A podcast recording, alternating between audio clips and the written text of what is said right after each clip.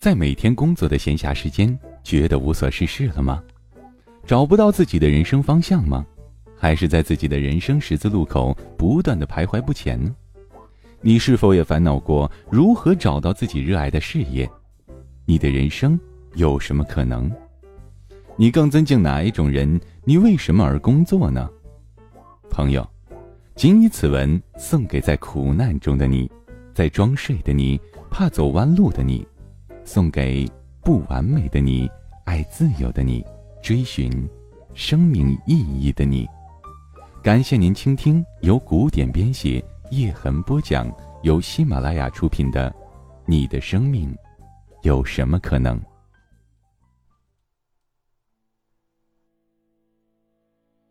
第二十五回，你的生命有无限可能。那么，我们的人生到底有多少种可能？如你看到的那样，我们的生涯有四个维度。除了追寻功成名就之路，至少还有另外三个可能：追寻智慧、爱与关系和自由。人们陷入了生涯的困境，往往因为他们匆匆忙忙，却只能看到一个人生方向。当你看到立体的生命出现，而每一个维度又可以有自己的方式时，生命就有无限可能。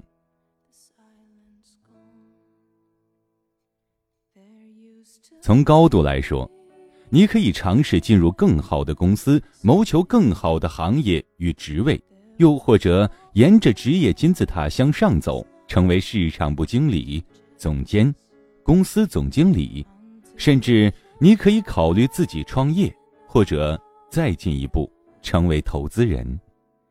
从深度来说，你可以尝试成为市场的专家。除了一味的按照公司要求做些例行公事，你是否可以收集一些行业的最新数据，形成自己的独特分析和看法？尝试一些自己想尝试的市场行为，在这个行业领域成为最专业的市场人员。你可以读读相关的市场营销的书，或者参加培训，甚至去念个好的 MBA。成为某方面的市场营销专家，你还可以把你的思考写成博客与书。从宽度来说，你是否可以考虑好好的谈一次恋爱，组建一个家庭呢？是否尽到了对父母的孝心呢？是否能让自己有时间和智慧成为一个伟大的父亲和丈夫呢？是否可以拥有一项自己的爱好？是否可以支持身边的人？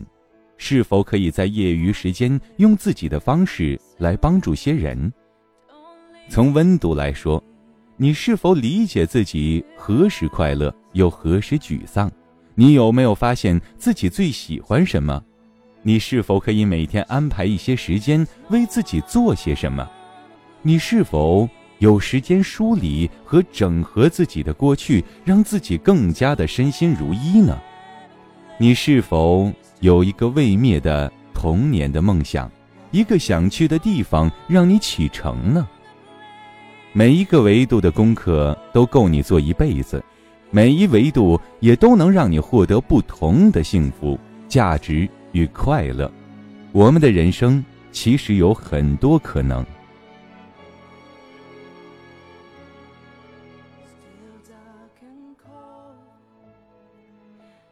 幸福的方式不止一种，我列举四个身边的人物，他们有着各自的生涯格局，各自的烦恼，也有着各自的幸福。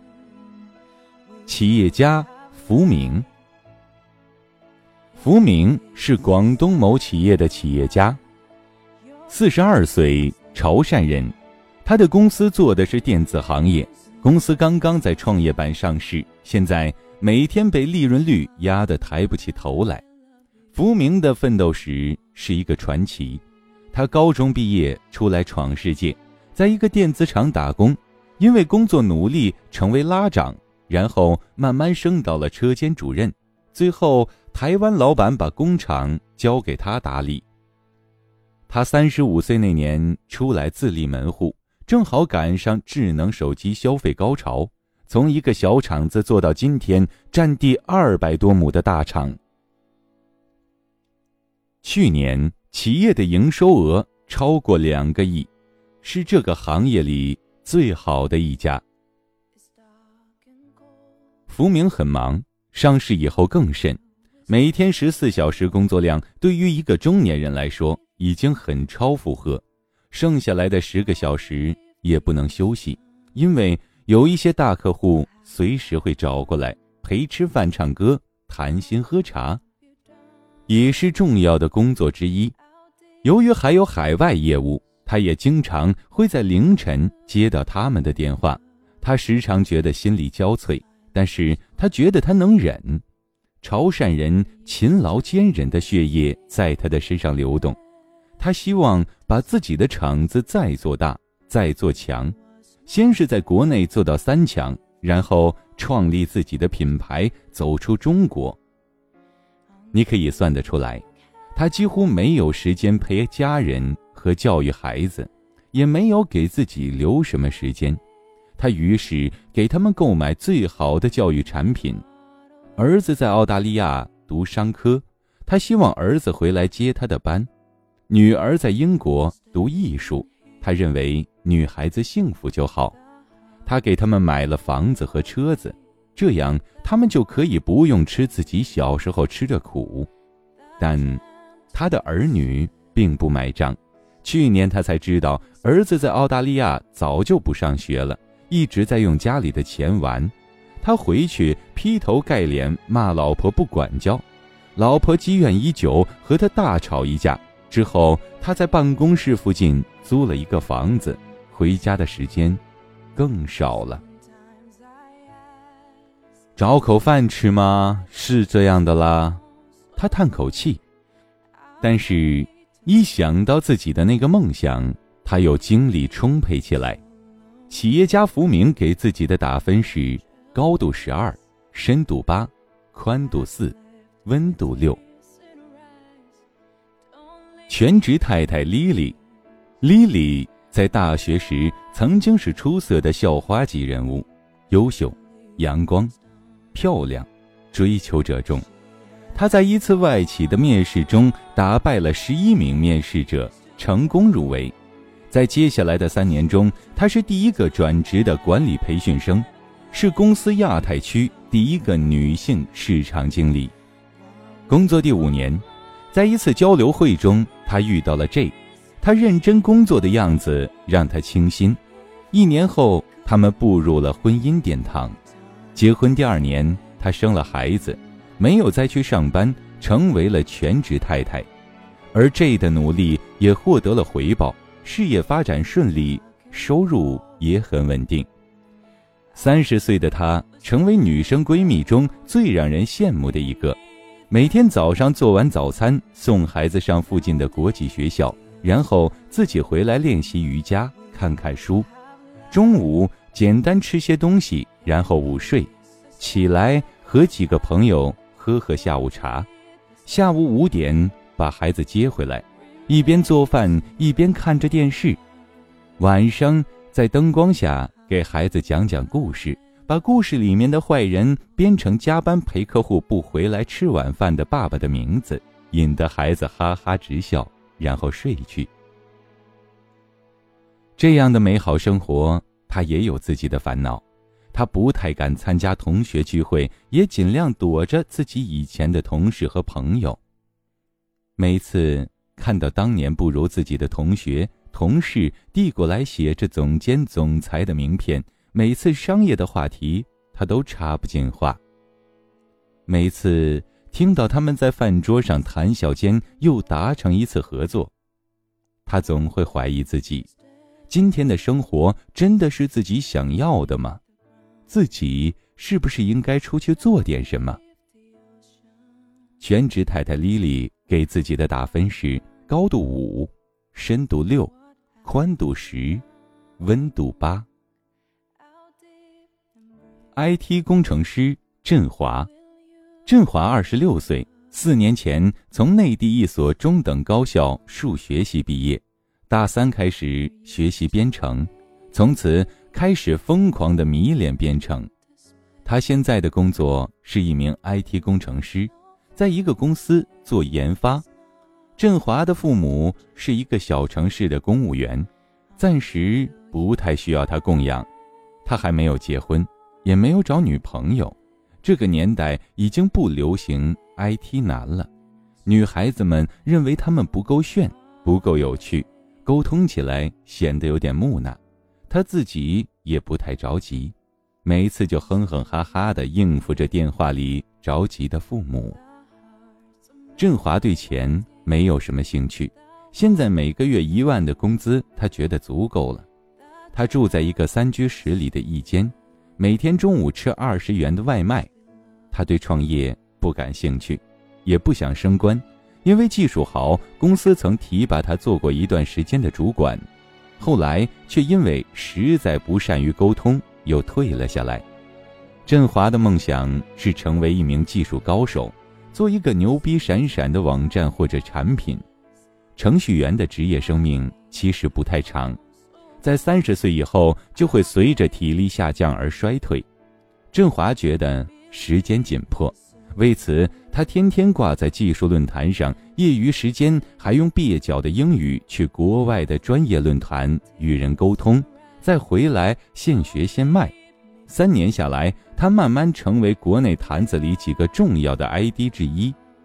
虽然自己在技术道路上越走越深，但。别人都在这个城市里有了自己的家庭和团队，自己在北京还是孤身一人。他偶尔会有点落寞和寂寞，不过每当电脑屏幕上刷出新的帖子，他就两眼发亮，一头钻了就去。IT 工程师给自己的打分是高度七，深度十，宽度六，温度七。亲爱的听众朋友。您现在正在收听到的是由喜马拉雅制作出品的《你的生命有什么可能》，本文作者古典播讲叶之痕。农民爸爸，五十四岁的农民爸爸的生活很简单，每天六点起来吃点东西，然后带上镰刀和烟，趁早上天还不太热的时候下地干点活儿。中午在树荫下面抽抽烟，回去睡个觉，下午继续干活到五点钟，晚上老伴儿做好饭，打开电视看新闻联播，然后看一集电视剧。如果没有人来串门，他大概九点不到就睡下了。这个村子里只有老人和女子，年轻人一到十五六岁就会被在外打工的同乡拉出去，或者。去县里的中学上学，每年的大年初一过后，你都能看到各家都在为孩子准备东西，然后是汽车站长长的送别。一群老人在村口抹着泪，送走在汽车上满怀兴奋、来不及回头的孩子。他的大儿子今年三十岁，离家已经十二年了。儿子在城市里的第八年，有了自己的家庭，租了个大房子。儿子曾经想把他们接到城里，他去了几周又回来了。城市里面有太多他不习惯的东西：闹哄哄的街道，不是蹲式的厕所，十二点都不关灯的商店，而且家里面两个老人不能没人管，他也放不下村里面那群邻居。乡亲还有自己的两亩地，虽然每天干完活腰上都好像加了个大钳子，直不起来，但是看着夕阳下的田地弄得妥妥的庄稼，想起自己就这样养大的三个孩子在外读书工作，心里呀，有说不出的舒服，觉得什么烦心事儿都没有了。最后这个生涯故事你一定熟悉。他们是我们很多很多人的父母亲，或者是爷爷奶奶。当我们势利又刻薄地把人分为城里人和乡下人的时候，当我们竭尽全力让自己洋气一点的时候，我们一定忘记了，往前推，不超过三代，都是农民。是他们养活了我们。农民爸爸给自己的打分是：高度三分，深度八分，宽度八分，温度十分。如果把他们的分数都加起来，你会发现一个有趣的结论：虽然他们的生涯在我们看起来差异很大。我们被功利腌制过的大脑会下意识的排序：企业家比工程师好，女人当个全职太太还不错，而谁愿意去当一个老农呢？但是从生涯的四维度来看，他们的生涯幸福感的分值很接近。这意味着，虽然他们所处的环境、收入、社会地位千差万别，却各自都有让生涯变得幸福和有价值的可能。一个企业家，一个全职太太，一个工程师，一个老农，还有更多更多不同生活状态的人，他们对幸福定义的方式各自不同。当我们看到了人生的方向有很多种时，我们都能在自己的通路上通过努力获得幸福。好的生命是有事做、有人爱、有问题可想、有选择的自由。你更尊敬哪一种人？总统与鞋匠？当林肯在参议院发表他的第一次演说时。有一个傲慢的议员站了起来，他来自富裕显赫的家族，从心里看不起林肯这个来自最底层的律师。他说：“林肯先生，在您开始演讲之前，我希望您记住，你是一个鞋匠的儿子。”整个参议院的人都笑了。林肯低头沉默了一会儿，抬头环顾参议院，对大家说：“我非常感激你使我想起我的父亲。”他已经过世了，我一定会永远记住你的忠告。我知道，我做总统永远无法像我父亲做鞋匠做的那么好。林肯转过来，眼睛直视那个尝试羞辱他的人。就我所知，我父亲以前也为你的家人做过鞋子。如果你的鞋子会磨脚或者有不合适，虽然我不是一个伟大的鞋匠，但是我从小就跟父亲学到了技术，我可以改正它。对参议院里面的任何一个人都一样，如果那双鞋是我父亲做的，而他们需要修理或改善，我一定尽可能的帮上忙。但是有一件事是可以确定的，我无法像他那么伟大，他的手艺是没有人能够比得上的。在林肯看来。他父亲的深度与他的高度相比毫不逊色。清华教授和刚才擦桌子的老校工，到底谁更应该被尊敬呢？我在给清华大学生上职业规划课前，向在座的二百多位同学提出这个问题。我知道，在清华这样的学校，学术能力几乎是唯一的价值评判的标准。这个提问甚至有点挑衅。下面果然一片安静。我清清嗓子说：“他们一样重要。我们可以从学历和工资层面知道两者的差别，但是这两个人为自己的生活所付出的努力和智慧不会有明显的区别。那位老校工之所以是老校工，也许并非个人不够努力，而是生活的选择。”或者错过了某个机会，而那位清华的教授，除了个人的努力和天赋，也许还有家庭的经济、教养环境和社会机遇的帮助。他们的职位无论高低，都受到很多非自己的因素影响。我们不应该用职位的高低判断人格的高低，但我们可以从他们对待别人、对待自己工作的态度。判断他们的人格，我也经常在各大学见到那些不好好讲课、没怎么做研究、忙于项目、没有心思上课、十年不换 PPT 的教授。我继续说，我刚才看到了那个擦黑板的校工，他的年龄与我父亲相仿。他先是用洗干净的湿毛巾把字全部擦掉，然后用力在黑板槽里面把粉笔灰抹干净。他做这件事情时非常慢，这样会少扬起一些灰。然后，